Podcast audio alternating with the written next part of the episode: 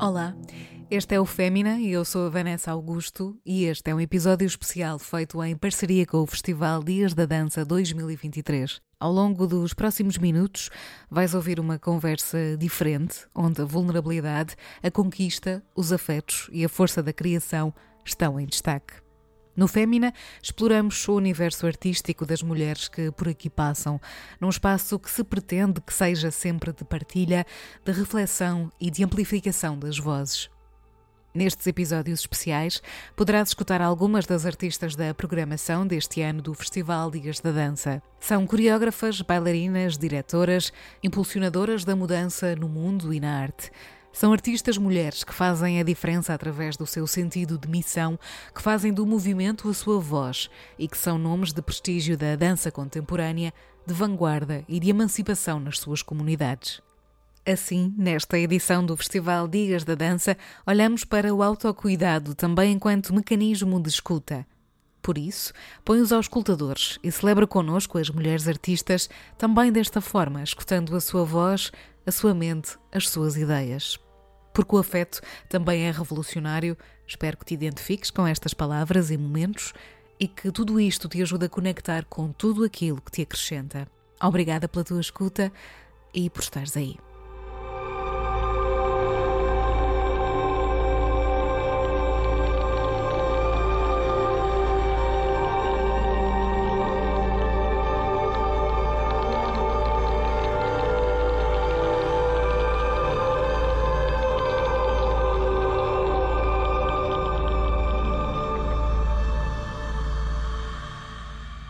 A expressão há um elefante no meio da sala sugere que, na presença de um elemento óbvio, este possa ser ignorado. Elefantes que trago comigo, elefantes que o público traz consigo, e ainda aqueles que surgem na relação entre observantes e sujeitos a uma observação. Ver, sentir, ignorar, desviar e então ver outra coisa, tocar outra coisa, dançar por distintas matérias geram aqui uma atenção e prática em direção a alternativas. Questiona-se e viabiliza-se o que ali poderá estar. Multiplicidade em oscilação, possibilidades em resiliência. Cada pessoa ou ciência, cada experiência ou teoria tentarão definir o que aqui está ou surgirá. Ainda assim, e por isso, tanto irá escapar. Estas são questões que pulsam no elefante no meio da sala e com as quais elefantes habitam e dialogam.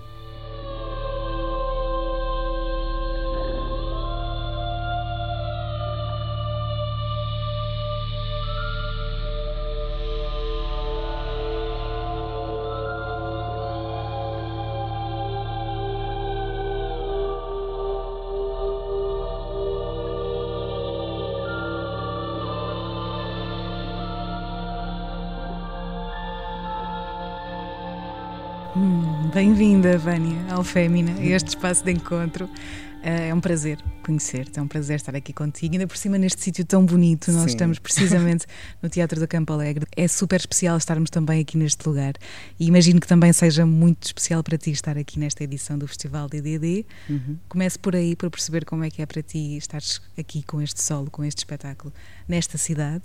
Uh, tu que vens da mesma cidade que eu. Sim. Um, e ne- nesta edição do festival que lá está, que é tão completa, que tem tantas linguagens, que tem tanta complexidade, como é que também te sentes por fazer parte deste encontro, deste grande encontro? Sinto que é um super privilégio. Estou mesmo muito contente de aqui estar. Um, e há este formato de, de eu estar em várias, de várias formas a participar no festival. Uh, Uhum. Interessa-me muito, que é uma, uma questão que para mim é super importante na ideia de levar o nosso trabalho a outros lugares e que não seja só chegar, fazer, ir embora. Uhum. Então, neste festival, eu estou super envolvida, estou a dar um workshop, participar nas conversas um, e a fazer o solo, obviamente, ah, e a poder ver outros trabalhos também, que é, é raro, geralmente em festivais. eh, eh, Nunca há, ou raramente há essa oportunidade de podermos ver outros trabalhos que estão a acontecer. Um, e, e pronto, o DDD é um, é um festival, um, ou seja, é coprodução também da, da minha peça, então é quase como conhecer a outra casa também do, deste, deste elefante. uh, estou muito curiosa para ver este elefante no meio da sala, que, que não, não vi ainda. Um, vai estar precisamente aqui no, no Campo Alegre, uh, dias 27 e 28 de abril. O conceito, a criação, a performance está tudo ao teu cuidado, portanto, uhum. tens essa tens essa responsabilidade, mas também acredito que é uma grande conquista poder, uh, lá está, ter, este, ter estas linguagens todas diferentes e podê-las comunicar também desta maneira. Uhum.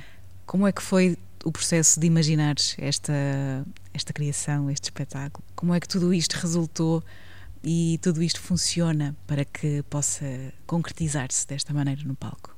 Hum. Bom, eu já. cansa a pergunta. É complexo, não é? É, porque como é que eu começo? Porque. Um... O que é que diz a tua intuição? Qual é que é o melhor caminho para começar, para começar por aí? Uma coisa que eu penso muito em relação à, à ideia da criação, porque eu tenho sido intérprete toda a minha vida. Tenho 38 anos, comecei a dançar balé aos 5 uhum. um, e tenho sido intérprete de dança toda a minha vida. Um, tive alguns trabalhos que eu, que eu fiz, uh, trabalhei em companhias de dança em que são companhias de repertório, que há o, o, o elenco, há um grupo de, de, de enfim, de, uh, os bailarinos, as bailarinas, que trabalham sempre para outra pessoa que vem criar. Um, e então cria-se uh, dentro da programação anual um espaço para que uh, os artistas, as artistas, possam criar ou em si mesmas ou no, no grupo de, de, colegas. E então em cada eu tive sete anos no total em companhias de dança, em duas. Um, então dessas vezes uh, já tive essa experiência de criar alguma coisa uhum. para mim ou para outras pessoas. E depois também fiz um outro trabalho um, que foi que eu chamo uma pop-up performance, que eu estava em Bruxelas, uh, tinha tinha voltado ou seja, estava a voltar da, da minha longa ausência de Portugal um, e, e, e, e, estava a passar por Bruxelas porque estava a considerar ficar lá. E estava, estava a decidir entre Bruxelas e Lisboa. Bruxelas porque estava já a trabalhar com muitas pessoas pela Europa e Bruxelas há a vantagem de apanhar um comboio para uhum. várias cidades. Uhum. Eu tinha já essa vontade de não ter que apanhar muitos aviões Uh, também por questões ecológicas, uhum. mas muito também por questões de físicas de saúde, de, para evitar essa bom, violência que é uhum. é um, um, voo. Sendo que eu adoro voar, mas ainda assim sim, sim, sim. acho que gosto mais ainda de viagens comboio. de comboio, sim, sim, super uhum. poética. então estava a considerar uh, estar em Bruxelas e então estava a passar por lá, não era a primeira vez e conheci uma galeria que tinha uma vitrine, que eu sou um bocado obcecada por vitrines, adoro, hum. adoro quando passo por uma vitrine vazia de uma, ou de uma que loja giro. que fechou ou de uma galeria e não há nenhuma ideia concreta do que é que eu quero fazer lá, mas atrai-me. Então havia esta específica vitrine que tinha um. era o chão da galeria, mas que estava mais alto, portanto, quem passava na rua uh, via uh, essa, essa vitrine. Então eu fui lá, vi uma exposição e falei com as, com as pessoas uh, da, da, direção da, da galeria e perguntei se podia fazer uma coisa, que eu tinha uma ideia. E disseram ok, sim, fala com a pessoa que vai estar a, fazer a, a montar a próxima a exposição.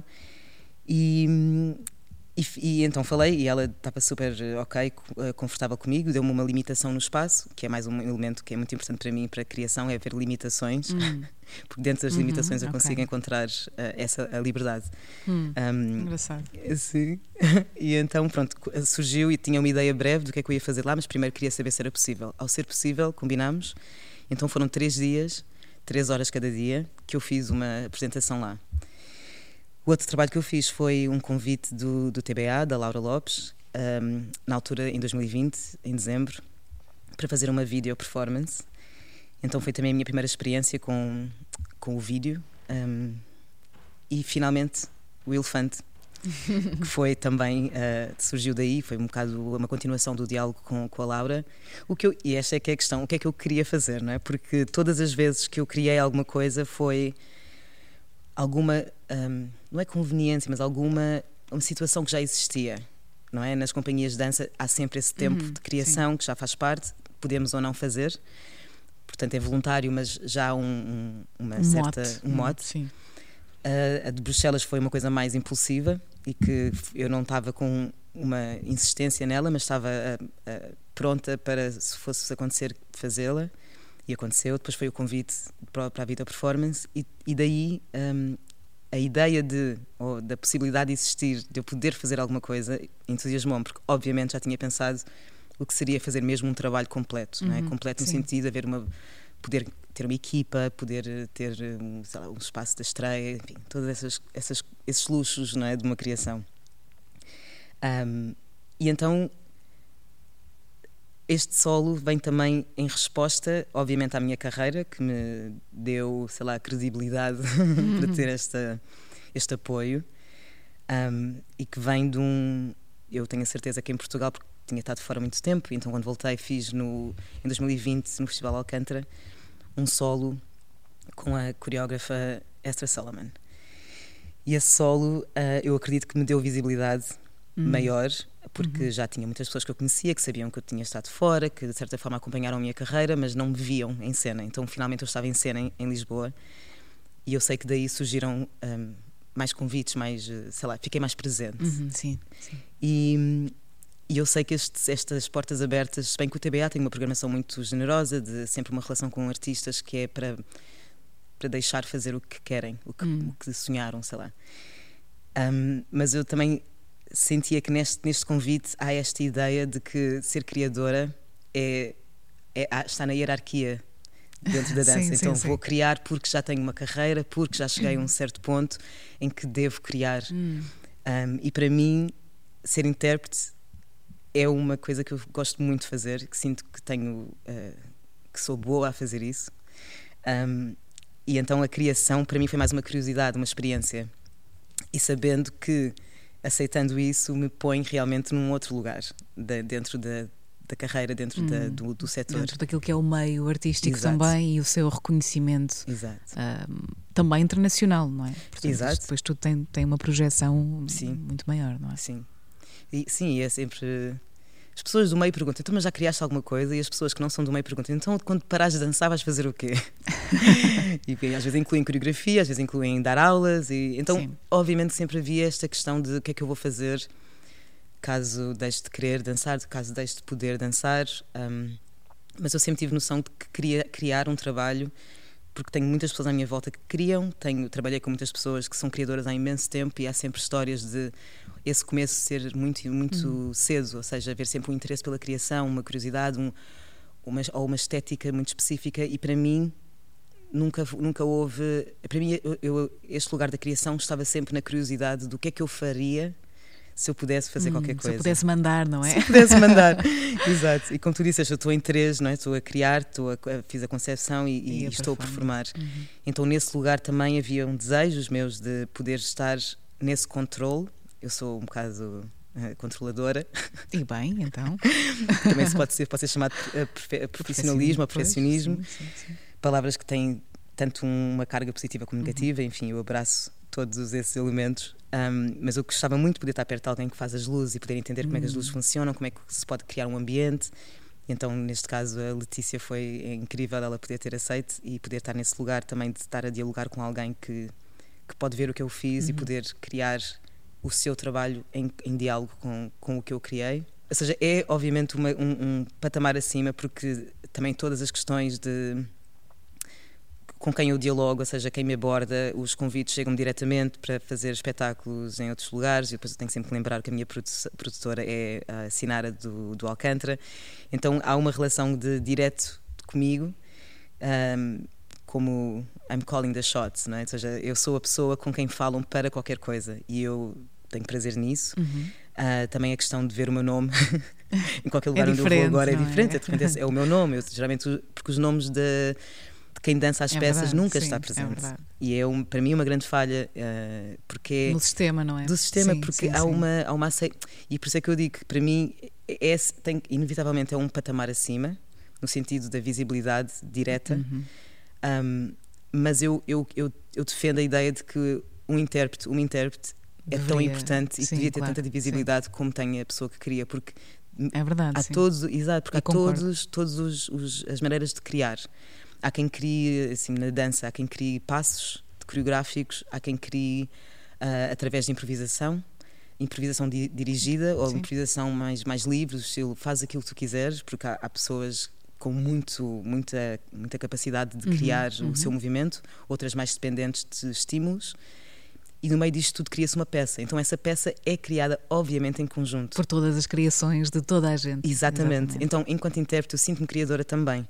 E eu defino-me como intérprete e criadora de dança, e não é só por estar agora a criar este, este solo, uhum. mas como sempre tenho sido intérprete claro. e criadora de dança. E também é uma consciência que surgiu, na verdade, através desta oportunidade, que me fez dar conta da maneira como eu era, como me abordavam, uhum. por saberem que eu estou a fazer uma criação. Sim. E então inclusive eram entrevistas e, e, e então é, é, diferente, é, é muito diferente e é muito interessante como se vê documentários de dança sobre um coreógrafo ou uma coreógrafa ou uma instituição como a Gulbenkian, por exemplo e há muito pouco diálogo com com quem dançou nestes lugares pois com é, quem dançou com é estas pessoas e que são as pessoas que fizeram com que estes trabalhos estas pessoas conseguissem chegar a realmente essa visibilidade e esse status de e como por exemplo o William Forsyth que, que é uma eu menciono na peça porque é curioso porque é alguém que é eu conheço várias de, das pessoas que trabalharam com ele e que todo o trabalho dele toda a evolução da carreira dele foi pelas pessoas com quem ele teve a trabalhar que o estimularam hum. a desenvolver a ir para lá do balé porque foi uma completa um esticar e a desenvolver o que é que um corpo de balé faz o que é que a técnica de balé uhum. potencia porque é o balé enfim há várias críticas que eu própria posso ter em relação a esta técnica e esta arte mas é muito completa e há uma, uma, um trabalho do, do, corpo em relação ao espaço, uhum. em relação à observação, em relação à musicalidade, um, que para mim é super interessante. E, e, e, acho que o William Forsythe fez um trabalho excelente nessa abertura, quase. Foi quase como ele, ele meio que despiu tudo e, e, fragmentou tudo para criar uma nova maneira de estar em cena, em que, enfim, pessoas com alto nível técnico conseguem aceder uhum. ao que ele uhum. está a fazer, aceder ou providenciar aquilo que ele pode criar para que se possa ser feita uma peça que, sei lá, questione uma série de coisas, que traga uh, questões, sim. questões. Uhum. E então é, é, nesse lugar de, de, de do mérito da intérprete, do intérprete, que eu sinto que está ainda em, muito, em grande falha. Há algumas pessoas que são assim faladas, e, mas é muito pouco, ou seja, a questão da fama, não é? A questão da. Eu, aliás, eu já passei por vários palcos, por vários festivais e eu não tenho muita vontade de, de, dizer onde é que eu ando, o que é que eu ando a fazer, porque, enfim, faço e sou muito contente e tenho noção que são caminhos uh, privilegiados uh, ou de acesso de dimensão uh, internacional. Uhum. Mas a verdade é que se eu fosse uma atriz, sei lá, estivesse nos ecrãs, toda a gente já sabia, e então é aquela dimensão que toda a gente vê, toda a gente tem noção e entra em acordo uhum. com essa grandeza. E uma pessoa que dança pois nestes é. lugares. Eh, está mais invisível? Está mais invisível. A não ser que a pessoa que cria, o coreógrafo ou coreógrafa, tenha um nome tão famoso que é esse o nome que estamos associadas. Uhum.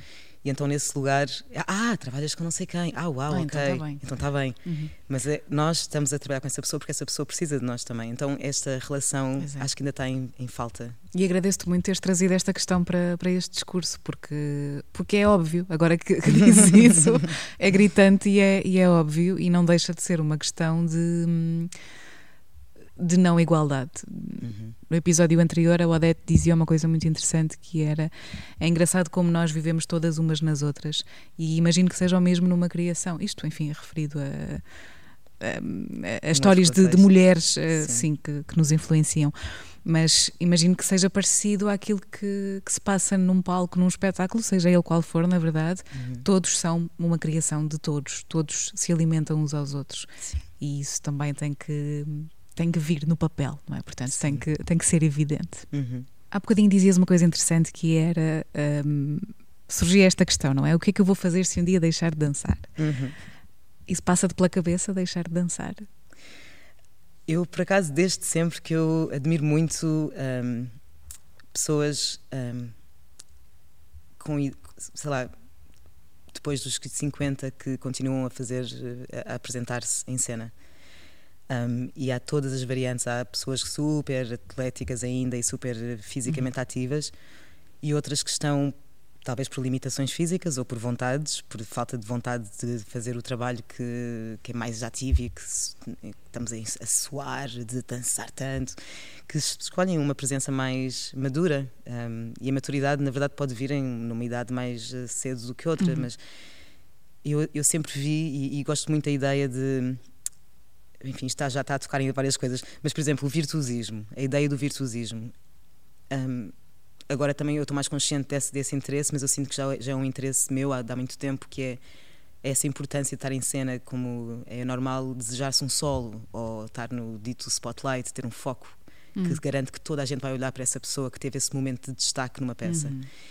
E eu fico sempre super interessada quando há pessoas que estão a fazer uma coisa aparentemente menos importante, uhum. mas que roubam a atenção. Uhum.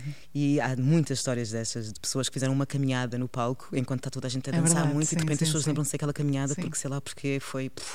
Fez-nos pensar, fez-nos sentir.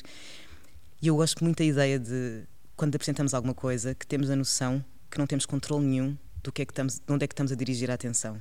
Ou seja, temos, um, temos uma responsabilidade uhum. com aquilo que criamos, mas temos que abrir um grande espaço para a interpretação de quem observa.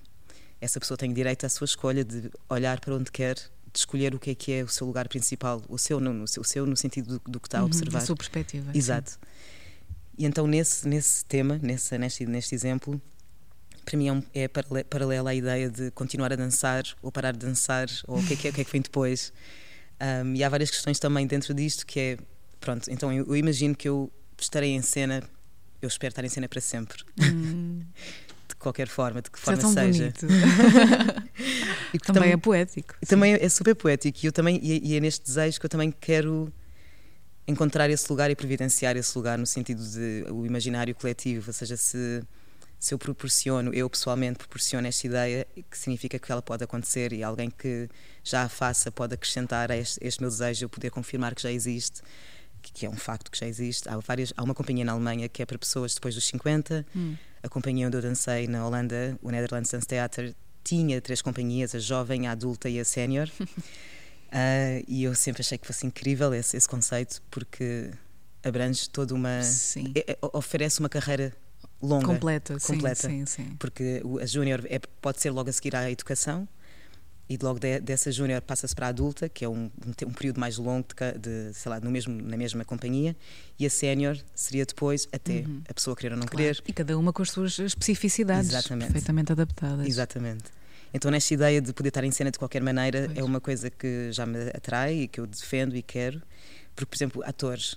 Atores podem sempre estar em cena, podem sempre estar no ecrã que também há outras questões nisso, não é? Há, há, também todo o drama de uma pessoa, uma atriz, mais, mais das mulheres, que têm, sofrem sempre isso, começam a ficar mais Exatamente, velhas, de repente sim. já que são menos chamadas. Portanto, a ideia da juventude é uma coisa que a nossa cultura mundial preserva. Mundial, ainda assim, há obviamente culturas que valorizam ainda, continuam a valorizar. Um, a maturidade da existência de alguém que quanto mais tempo tem de existência mais tem a contar e mais respeito merece mais tem a partilhar mas no geral, no Ocidente, no Norte, uh, do Hemisfério Norte, é muito esta ideia da juventude que é uma grande armadilha, uma grande ameaça e, enfim... Eu... E é muito efêmero, não é? É muito efêmero. e, não, e, e, eu estava a falar com uma amiga minha uh, recentemente, ela, é, ela tem, acho que tem 42 anos, um, eu tenho 38 e nós, pronto, enfim, eu, eu já lhe disse várias vezes, adoro que tenhas 40 anos porque tu tens uma, uma, uma maneira de lidar na tua vida que tem, para mim, me faz cada, lembrar dos uhum. teus 40, que tens uhum. mais de 40 e que essa, essa idade em ti, para mim, é uma referência, uhum, é uma lembrança, sim. porque não importa nada. E disse: Sabes, uma coisa curiosa é que muita gente também me diz que eu não pareço que tenho 40 anos ou que uhum. tenho mais. E dizem-me isto como se fosse um elogio, um elogio sim, e não sim. deixam dizer que isso não é um elogio. E então eu também me dei conta que, mesmo nesta minha observação dela, também há um lugar ali de: Ah, tens 40, mas fazes tanta coisa. Mas no, eu, o que eu sinto em minha defesa, é esta, esta observação vem de um lugar de me dar esperança a mim para esta ideia que eu tenho de que avançar nos anos não significa perder nada, significa alterações. Sim, é a própria frase que está errada, é porque em vez de ser uma ideia de, de oposição, do tens 40 mas fazes tanta coisa, é tens 40 e fazes tanta coisa. É Exato. É sempre um diálogo de complementaridade Exato. que eu acho que nos falta, é. uh, nos falta muito. Esta é a Vânia de 38 anos. Exato. Como é que era a Vânia de 5 anos quando começou a dançar? a Vânia de 5 anos queria ser atriz, Tinha, eu aos três anos fiz um, um, curso breve, uh, não era um curso, aquilo foi uma, uma coisa muito específica. Eu, e eu tenho uma irmã, uh, somos só, só, somos as duas uh, filhas dos mesmos pais e, um, temos um ano e meio de diferença. Então estávamos as duas neste programa que era aos sábados no Teatro São Luís. Um, e foi conheci o Mário Viegas uh, e também estava um, a Maria Vieira e uma outra pessoa que eu não me lembro. Um, e então, num desses sábados, quando a minha mãe me foi buscar, uh, nos foi buscar, estava uh, só a minha irmã lá fora e ela, então ia. Eu sou Vânia Soraya, Soraya é como a minha família me chama. Então e a Soraya, onde é que ela está? Ah, ela ainda está lá dentro, está na conversa. e eu saio lá depois de todas as crianças terem saído, quando eu venho, eu, mãe, foi para isto que eu nasci. Aquela frase, é para isto que eu existo. Assim, uma coisa que devo ter ouvido alguém dizer desta expressão, é que é que uma pessoa com 3 anos sabe é da existência. Eloquente, é muito forte. Mas o ponto disto é que eu queria dizer que eu tinha encontrado uma coisa que me fazia sentido. Hum. No entanto, aos 5 anos, a minha irmã tinha. Pá, isto é uma história que eu já digo há muito tempo e é realmente é uma história real, mas uh, quase que já parece um, um, um conto. Hum. a minha irmã tinha, pronto, tinha os pés para dentro uh, e foi ao, ao, pediatra e ele disse: Olha, disse à minha mãe, em vez de, de pôr as tais botas ortopédicas, pode sempre pô-la no balé, que muito rapidamente corrige a estrutura óssea. E pronto, sugeriu isso. A minha mãe disse: Ok. Como são duas filhas, pensou: Vou pôr as duas no balé. Então lá fomos as duas. A minha irmã, entretanto, acho que um ou dois anos depois, desistiu, queria ter mais tempo para brincar. Uhum. A minha mãe pergunta-me: queres continuar? E eu disse que sim. Então, ou seja, o balé, aos 5 anos, quando eu comecei o balé, eu estava num lugar de. Sei lá, o que é que uma pessoa aos 5 anos deseja? É muito precoce. É, é muito precoce. Portanto, claro. eu nem, nem quase tenho consciência do que é que eu era. Tenho algumas memórias visuais sim, sim, do primeiro sim. estúdio onde eu estive. Eu tive uma professora muito boa, a Fernanda Mafra, hum. que fazia muita coisa de de, de, ouvir música e usar o espaço e, por exemplo, ouvir a música uma vez e dizia a seguir vocês vão, vão a, a, música vai tocar uma segunda vez e vocês vão compor uma história. Portanto, hum. agora ouçam a música e façam o que querem enquanto ouvem esta música. Então era para nos familiariz Uau, familiarizarmos com, com, com, esta, com o espaço, com, o espaço, com a música, com o tempo da uhum. música, o, sei lá, o clímax, o, hum. é, é absorver. E obviamente, enquanto crianças, não estamos a racionalizar isto, mas estamos a sentir. Hum. Então, ao fazer uma segunda, ao ouvir uma segunda vez e aí compor alguma coisa, é uma relação com, com tudo isto, não é? Uhum. Então, para mim, foi, foi um tempo muito rico e muito fértil de, de relação com o corpo, o espaço e o que é que é a dança e o que é que pode ser a dança. E depois, pronto, aí começou o meu treino super, super intenso no balé. Um, então, essa Vânia aos 5 anos é, é quase uma Vânia que ah, também há esta questão dos nomes. Então eu era Soraya, mas uh, ao começar o balé, nós fazíamos exames da Royal Dance Academy, que é um formato de educação, ou seja, as pessoas que ensinam têm uma formação e têm autorização a ensinar estas aulas, que são na altura eram cassetes, VHS, e que nós aprendíamos as aulas, então com esta professora, a Fernanda, a Nanda, a Nanda ensinava-nos as aulas e nós depois tínhamos a, vinha uma examinadora da Inglaterra ficávamos num estúdio, a porta fechada, sem a nossa professora, só as, hum. uh, as, as, alunas, os alunos, a fazerem, a demonstrarem essa aula que tínhamos memorizado, ensaiado uh, muitas vezes, e depois tínhamos uma avaliação. Hum. Uh, e para isso eu tinha que me apresentar com o meu primeiro nome, que é Vânia. Uhum. Então a minha a Nanda chamava-me Soraya até à altura dos exames e disse: Ah, mas ela afinal é Vânia. E dizia, não é Vânia Soraya. Ok, mas o primeiro nome é Vânia, tem que ser esse o nome que ela tem que ser apresentada. Então vou ter que começar a chamá-la por Vânia. Então aí eu digo que foi um bocado a minha primeira divisão de personalidades e passei a ser a Vânia, que é a bailarina e que está na, sei lá, na, vida social, e a Soraya, que está na vida privada claro, com a família. Claro, claro. Eu também tenho dois nomes e também me acontece isso, portanto é uma coisa geracional. É. isso em Setúbal. Uh, eu vou, depois fui para Barreiro. Uhum. Portanto, eu, eu o balé Nasceste em Setúbal, mas, em Setúbal, mas cresci no Barreiro. Na, na, margem sul, na margem mais sempre periférica, na sempre na margem sul. Por algum motivo é charme da margem sul, não é? Exato, no Instagram. Teres essas memórias tão frescas ainda de quando eras pequenita tem que ter sido importante e impactante para ti. Mas esta relação foi, como todas as relações, também também precisou de ser alimentada, também teve momentos menos bons, ou não? Ou foi sempre uma relação tranquila e certa e madura. Não, como essas nem sei se existem, não é? Sei, exato, se calhar só existem precisamente por também terem momentos menos bons. Exato. Um, um, eu Foi difícil em algum momento? Basicamente é esta a pergunta. Houve, pronto, a minha irmã tinha desistido, portanto, só para mencionar que houve uma experiência com uma possibilidade de desistência, uhum. não é? E eu continuei. E depois estávamos em preparações para audições para o conservatório uh, em Lisboa e, e, estávamos na fase em que eu, eu nunca fui muito flexível. Uh, claro que quando eu digo isto, as pessoas dizem, mas claro que és. Sim, sim, comparando com uma pessoa que não faz uhum. nenhum treino, que não tem uhum. qualquer eh, não é, experiência física, sim, mas em comparação com todas as pessoas, a maioria das pessoas com quem eu trabalho, uh, que fizeram balé, okay. há uma flexibilidade imensa nesses corpos e o meu não. Então eu tive sempre que tentar fazer a espargata, e, então era, era doloroso, fisicamente doloroso. Hum. E houve um dia que eu estava, sei lá, especialmente sensível a essa dor, a essa insistência e a frustração de não conseguir. Imagina, eu tinha que estar encostada à parede, com as pernas hum. uh, abertas, e eu tinha fazíamos todas isto. Então tinha, havia colegas minhas que adormeciam e acordavam a fazer a espragata. Então eu tentava Uau. adormecer e acordava e as pernas estavam no mesmo lugar. Então, todo, todo, eu tentei tudo para, e, e nunca. Aliás, eu, eu faço. Enfim, há três espragatas, não é? Com a perna direita uhum. à frente, com a perna esquerda à frente e a outra e no, meio. A, a, no meio. É do meio eu nunca consegui fazer.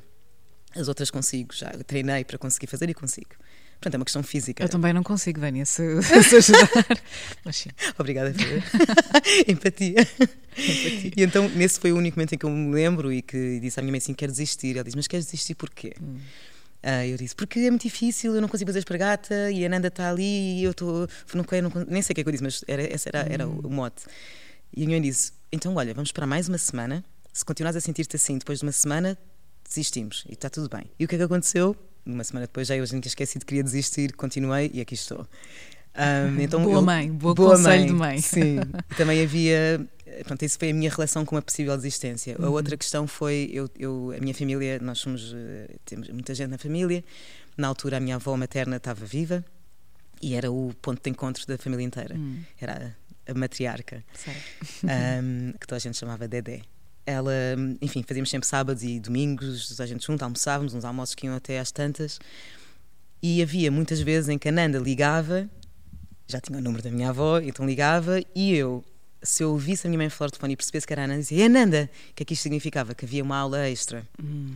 Então lá ia eu para o balé, porque eu queria. Ui. Hum. E o meu pai ficava com uma cara, assim, ela tem que estar com a família, o que é que é isto? Ela já tem, é uma criança, estamos aqui em família, como é que é possível aos fins de semana também estar a trabalhar tanto? Hum. Ela tem que ter tempo a brincar, então tudo isso.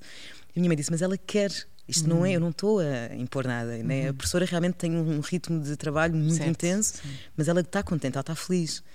Então foi sempre esta relação que eu tive com a dança de uma não sei se foi um, um, uma educação de certa maneira de, uhum. de, uma relação com um pedido de de fazer alguma coisa e que eu me desafiei e que eu gostava desse desafio de poder atingir ou poder chegar à, à conquista de o que é que fosse essa técnica, essa prática, esse domínio dessa técnica. Então para mim foi uma coisa feliz. Um, sei lá, depois eu penso outro momento mais infeliz foi quando fico, uh, me apareceu o período pela primeira vez, aos 13 anos.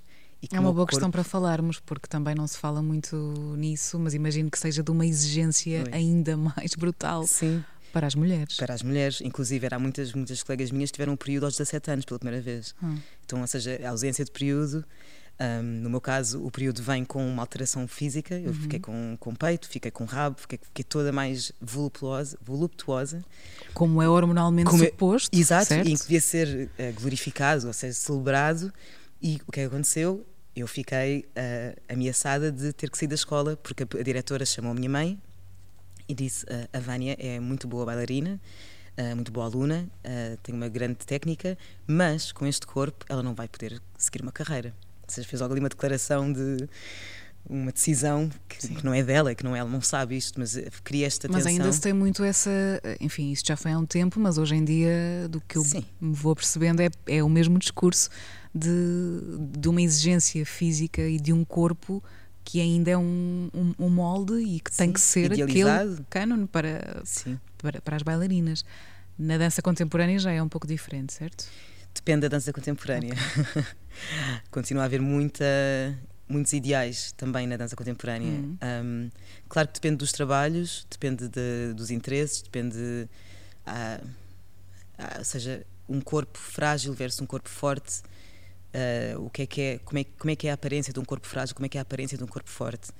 Um, então, no balé, um, a estética do balé impõe uma, uma, um corpo mais, mais uh, uhum. longilíneo, como é que é? Uhum. Longilíneo. Sim, sim. Mais europeu, mais, fino mais nórdico, sim. sim, sim. Um, e já agora já mais várias magro, bailarinas. Mais magríssimo. Exato, exato. Literalmente não saudável, porque é não saudável. a história mais comum é Sim. distúrbios alimentares, desde o extremo, a anorexia, a bulimia, a simplesmente uma relação problemática com a comida, de saber as, as calorias todas. E presenciaste isso, se calhar até viveste isso. Exato. Eu, eu, felizmente, um, não sei como, ou, mas nunca, nunca sofri nenhum distúrbio alimentar dramático. Uhum. Tive que fazer uma grande dieta mas eu estava sempre revoltada, que eu adoro comer, adorava, continuo a adorar, uh, e acho que é um momento de celebração, celebração é de, é, da minha cultura, é uhum. sim, e hum, tanto angolana como portuguesa, uhum. que, que, é a minha cultura, as duas celebram a comida. O momento do, de, de comer, é, estar claro. à mesa, estar em convívio, é tudo. Então, para mim foi muito difícil e houve uma vez que eu tentei um dia parar de comer, uh, mas depois lembro-me à tarde, já não, não aguentava e comi e depois disse nunca mais, não, e depois não vale é o oposto, que é que comes compulsivamente. Pô, eu, não, eu não cheguei a esse nível, mas nesse dia eu tentei não comer e percebi que não aguentava e comi. Obviamente nesse, nesse dia comi muito mais, porque estava uhum, com uma fome imensa, mas depois daí eu percebi, então ou seja, a nível da comida uh, nunca tive uma má relação, mas há obviamente o, o outro perigo, ou outro lado menos uh, mais problemático, que é a relação com a imagem. Uhum. Eu durante muito tempo tive uma referência que não é, que era um corpo impossível do meu ser. Uh, então eu estava a tentar não ter rabo, não ter uh, os, músculos, os músculos nas coxas, não ter peito uh, e querer ser um corpo que, que eu nunca terei. Por mais eu... que não comas, Exato. vais ter sempre Exato. Então, alguma estrutura que é, que é tua, que, que é, minha, geneticamente e, tua. Exatamente. E então, e, e depois é aquela. Enfim, mas. Um, ou seja, há um, um, não vou dizer que era uma, uma euforia física ou um distúrbio, mas uhum. há, há uma há, um, há uma fissura entre a relação da realidade com uh, o desejo, não é? Uhum. E, é, e, é, e, é, imposto, esse desejo é imposto por todos uma série de códigos que me estão a ser eh, apresentados e que são subliminares e um, então aí nesse nível uh, o corpo, a minha relação com o meu, do meu corpo na dança sempre foi muito um, de certa forma ameaçada uhum. com aquilo que também acontecia que era uhum. eu ser, sei lá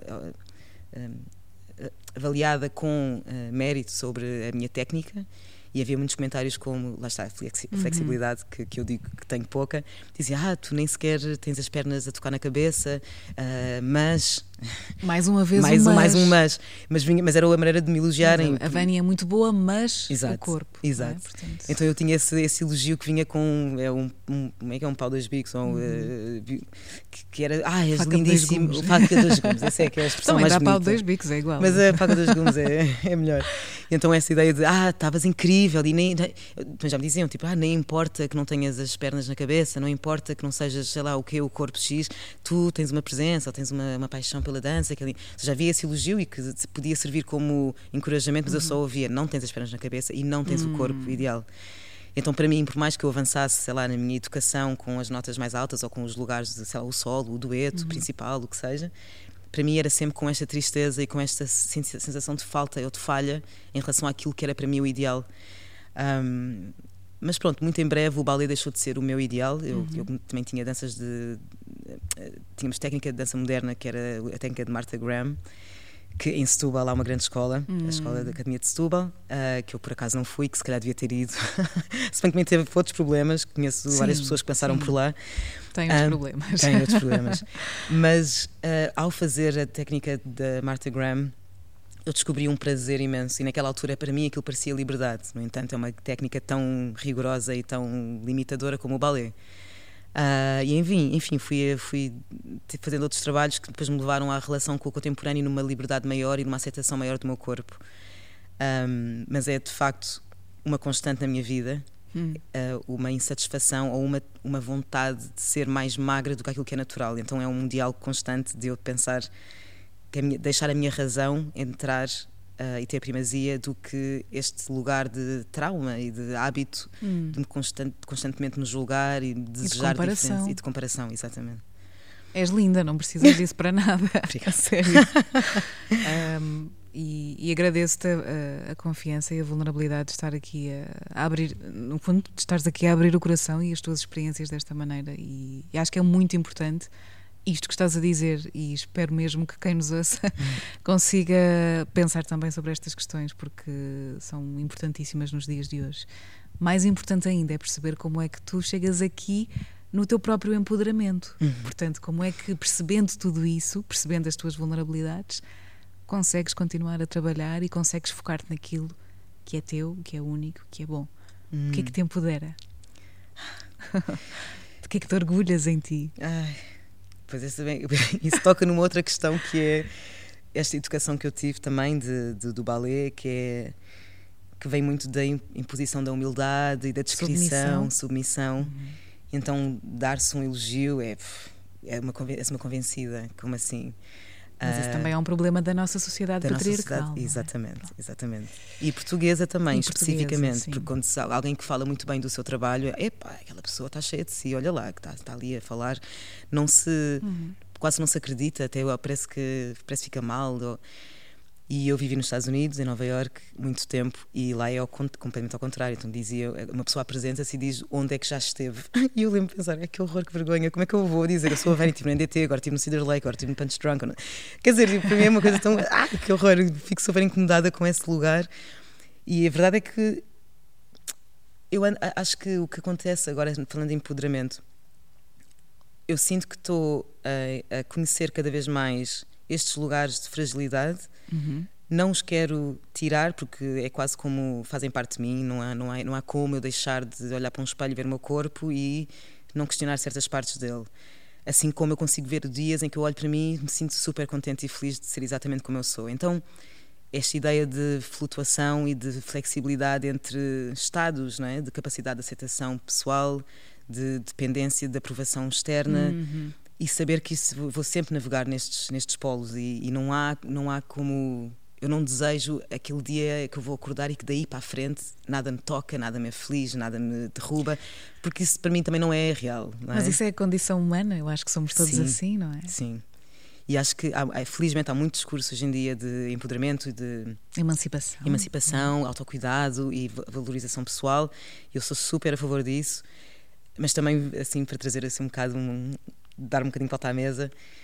Uh, também já ouvi algumas conversas sobre isso e já participei em conversas sobre esse, esse tema, que é a pressão que também faz esta autossuficiência de opinião pessoal e de eu estou bem comigo mesma, eu não preciso de uma, de uma parceira ou de um parceiro uhum. romântico, eu não preciso de um, um, jornal que fale de mim ou de uma companhia ou de hum, me contrate. Sou muito independente. Sou, é? sou muito independente. E, sou, e então acho que acho que estamos a avançar num, mundialmente e coletivamente para muita individualidade e muito individualismo, que eu acho que tem um lado muito positivo. Um, e eu espero e quero defender o lugar desse individualismo em potência coletiva, ou seja, encontrar, conhecer-se, uma pessoa se conhece, ou seja, eu quero me conhecer uhum. nas minhas fragilidades, nas minhas vulnerabilidades e nas minhas potências e entender que elas vêm sempre de um diálogo, é? Então acho que há uhum. sempre uma reação a alguma coisa, ou alguma coisa que eu vi ou que eu ouvi, alguém com quem eu estou, quem me toca, quem me toca emocionalmente, quem me toca.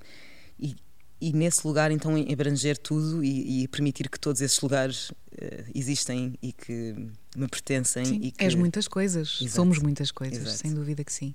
Poderá ser essa a tua força, então? Poderá ser esse o teu orgulho, a capacidade de perceberes tudo isso sobre ti? Vou dizer que sim, sim.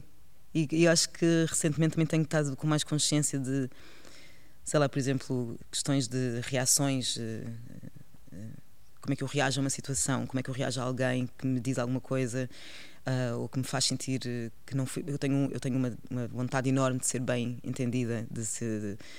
De pensar na música da Nina Simone, Please don't let me be misunderstood.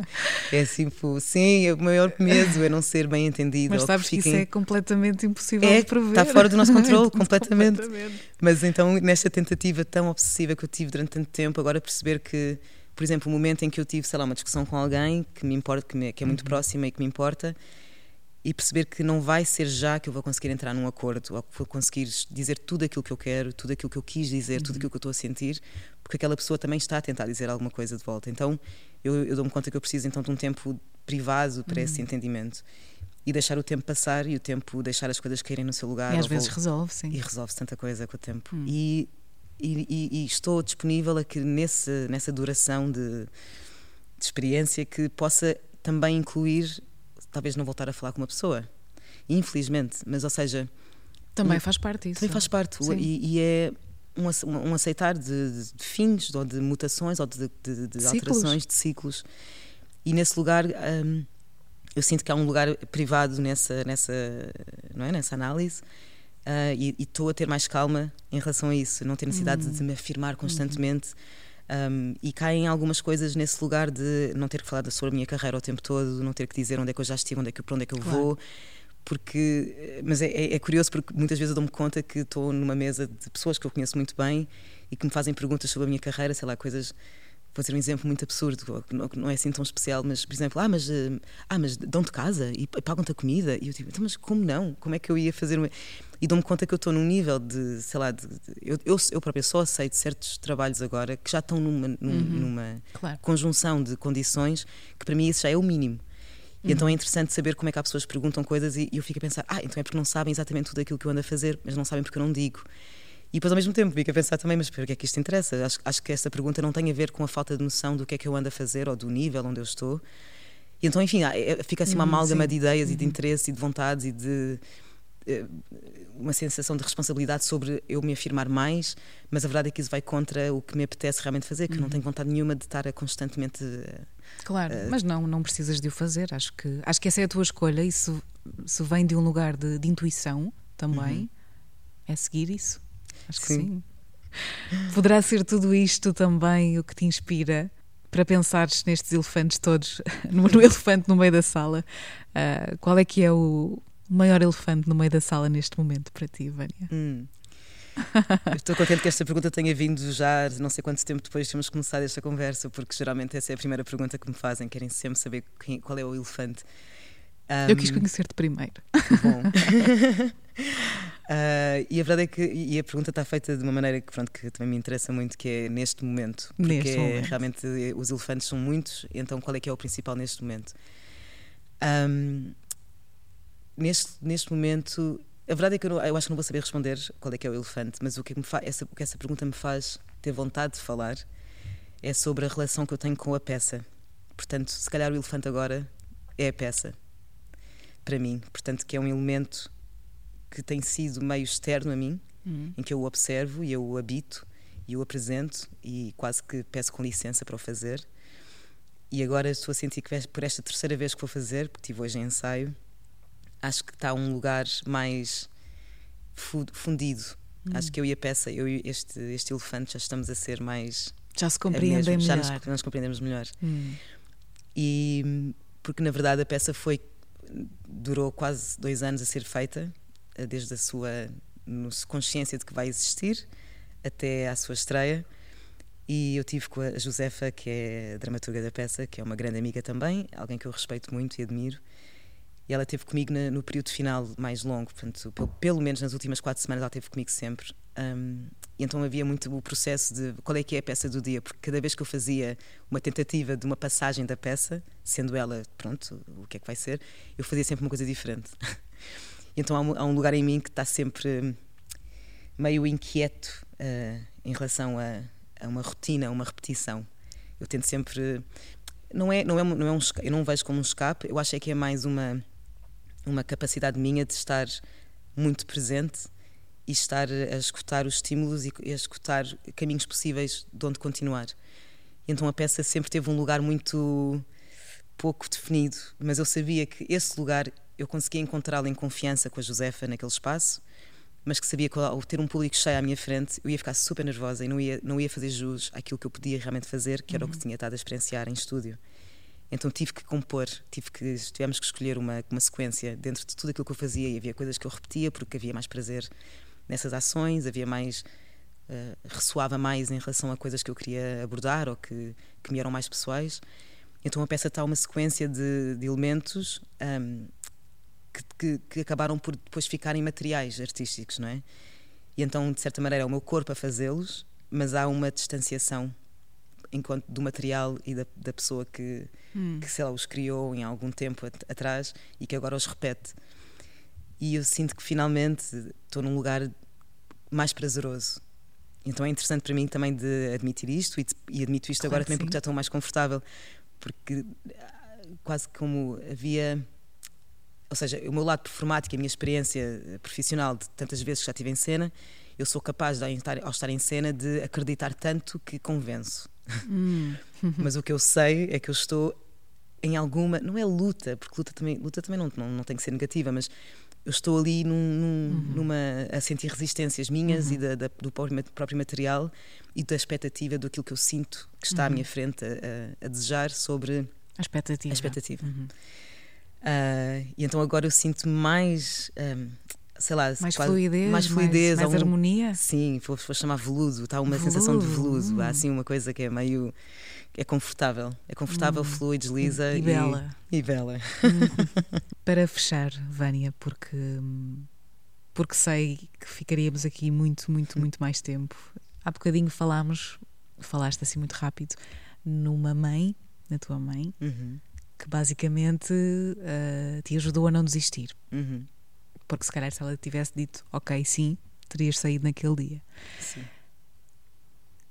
Para além da mãe, imagino eu, quem são as mulheres da, da tua vida que te ajudaram também a estares aqui hoje? Ai, pronto, já mencionei também a minha avó. A avó. A Dedé. Um, irmã? A minha irmã. A minha irmã é das minhas maiores fãs. Ela já viu praticamente todas as peças que eu fiz na vida. Já viajou para ir ter comigo e viu, e viu muita coisa. Um, é engraçado, quando é preciso nomear, eu fico com uma. de repente, um vazio, porque há. Um, há uma. Mas elas existem, é Elas existem super e eu, eu acho que é, há muitas. Sei lá, eu acho que há. Penso numa tia minha que também que já, já, já partiu, que era uma super inspiração também de. Alguém, é engraçado porque estou a pensar muito nela agora, hum. uh, em relação também tive recentemente uma pessoa que cheirava como ela. Hum. Sim, pois, é logo uma memória incrível o então, cheiro. cheiro muito forte. E lembrei-me dessa minha tia, a tia Belita, um, e era uma mulher assim, estava sempre super arranjada, sempre com uma grande pose e hum. tal. Mas também havia, obviamente, toda mais relaxada e tal. E teve uma, uma, piada que nós de repente estávamos a fazer uma, uma, um filme, um filme de família, assim, filmar o rápido dela. Ai, estão a filmar. Ai, então espera. Então deixa... E depois mudou a voz. uma performance. uma performance total. Então ela, para mim, é uma uma referência que agora que bom que perguntaste isso, que ela veio uma cabeça e vem de repente entrar num lugar em que eu acho que nunca tinha pensado nesta relação da performer e a, hum. e, a, e, a, e, a, e a mulher e a pessoa que eu sinto que é muito o meu lugar. De, de repente estou aqui, aliás, neste momento as pessoas não estão a ver, mas eu estou com a minha roupa de ensaio, estou com o cabelo meio despenteado, que é um, um, um, uma estética que eu gosto muito.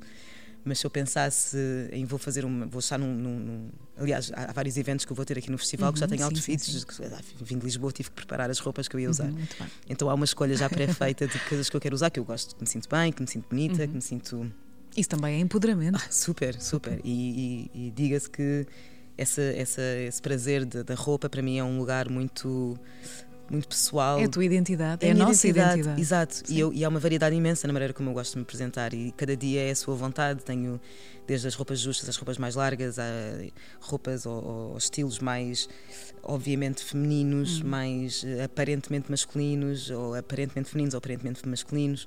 Um, aparentemente mais modestos, ou hum. mais, uh, arrojados, mais arrojados, uhum. exato, dar nas vistas e tal. E é engraçado esta constante, este constante diálogo de, de uma performance versus uma existência. E eu gosto hum. muito deste conceito, porque para mim, assim que eu começo a definir um, percebo que o outro é exatamente isso. Então, se o outro é isto, então este é o quê? Hum. Então, o lugar da performance, o lugar da realidade, o lugar da honestidade, da, para mim são coisas muito fluidas e que eu adoro, são como tentar agarrar uma coisa, logo a seguir vem outra, ou essa escapa e depois vem a outra. Por exemplo, se eu digo que eu adoro uh, uma privacidade, de repente já tá, tenho logo vontade de estar no meio de um público imenso, público ou um grupo uhum, muito grande. Sim.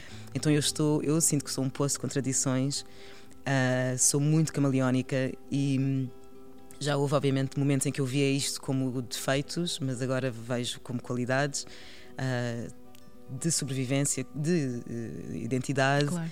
E, e sinto-me, sei lá, acho que na resposta ao empoderamento, às referências, acho que tive muitas mulheres e, e que infelizmente não estou a ser capaz de mencionar mais do que quatro, mas. Mas elas estão lá e elas, sabem quem são, é sim, isso que importa. Sim. E que tenho, enfim, elas habitam em mim, como a Odete também disse, Exatamente. e completamente acredito e, e, e partilho Vivemos essa... umas nas outras. Sim, sim. E espero muito, muito que haja cada vez mais esta, este afeto e esta, esta noção entre mulheres de percebermos que estamos a, todas a viver num, numa sociedade e num mundo que nos põe barreiras e barreiras e barreiras. E essas barreiras, infelizmente, põem-nos umas contra as outras muitas vezes. E eu espero que haja esta que estejamos a, eu sinto e tenho a certeza que estamos a caminhar para uma união e uma comunidade, um coletivo onde também um, homens fazem parte em, em, em nos darem esse, Uhum, claro. esse lugar, esse direito, reconhecerem esse direito e se re- verem como aliados e, e que haja esta, esta ideia de, de empoderamento coletivo Sim. que vem de, de uma individualidade consciente, de uma individualidade que não existe nunca antes Exatamente. de, uma, de um coletivo que nos acompanhou e que nos inspira e que, nos, a- que se impõe, que se impõe da maneira mais aveludada. Que Trazendo lindo! Que maneira bonita de, de fecharmos esta conversa, Vânia. Muito obrigada. Ah, acho que terminas da forma, da forma certa, no sentido de que é mesmo importante percebermos isso, perceber que a história existe, mas nós podemos também mudá-la. E acho que se também aplicares a ti a regra de não vou usar o mas, mas vou usar o i, podes ser tudo sem qualquer tipo de problema se te estás a contradizer ou não. Portanto, podes ser o que tu quiseres, no palco e fora dele. Podemos. sim. Existência e performance, tudo junto ao mesmo tempo. Sim. Obrigada, Vânia. Obrigada, Vanessa. Prazer. Igualmente.